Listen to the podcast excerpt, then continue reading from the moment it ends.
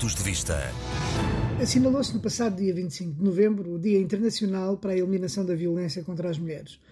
Mais um momento de sensibilização e alerta para um flagelo que atinge todas as sociedades, sem exceção, mesmo as mais igualitárias. Neste contexto, promovi em Paris um encontro com mulheres e também com homens para partilha e discussão dos seus testemunhos e ideias sobre a igualdade de género e para um combate mais eficaz contra todas as formas de discriminação e violência. O encontro realizou-se no seguimento de um evento semelhante em setembro de 2019, também em Paris, e pouco antes da pandemia, onde foi assumido o compromisso de dar continuidade à discussão, visto ter suscitado tanto interesse, o que agora voltou também a acontecer. Nunca são demais os encontros que abordem a situação das mulheres nas nossas sociedades e as discriminações de que ainda sofrem, e os meios e ações para que haja uma efetiva progressão em termos de igualdade entre homens e mulheres.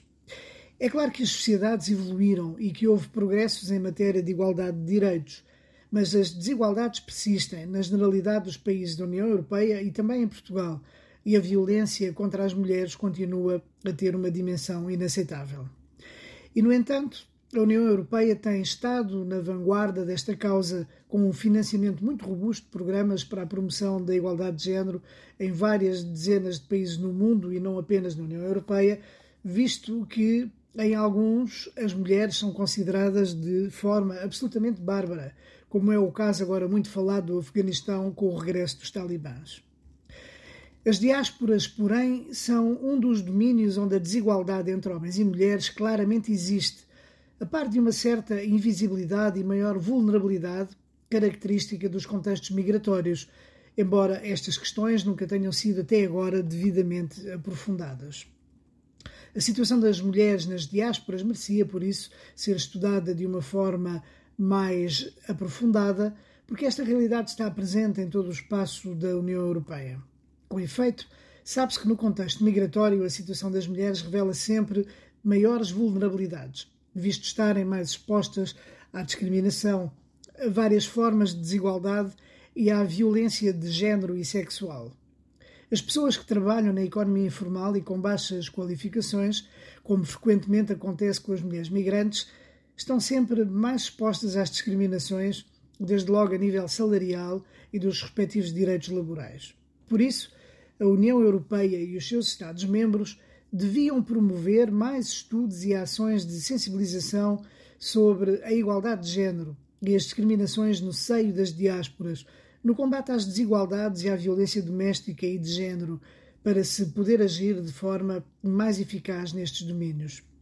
A igualdade entre homens e mulheres no respeito mútuo, sejam quais forem as circunstâncias, é fundamental para sociedades mais justas e coesas, mais inclusivas e participadas, sem tanto ressentimento social ou discriminações que, à luz de todos os princípios, são inaceitáveis.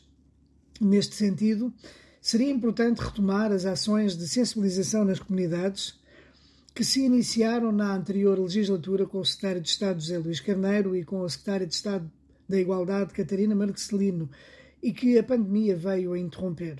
O objetivo é o de sempre: promover também nas comunidades a igualdade de género, combater a violência doméstica e promover uma maior participação cívica e política. E, claro, sensibilizar também os homens, porque sem o seu contributo ativo será impossível viver em sociedades mais igualitárias, em que o respeito pelo outro é fundamental para uma democracia mais forte e saudável. Um abraço a todos. Pontos de Vista.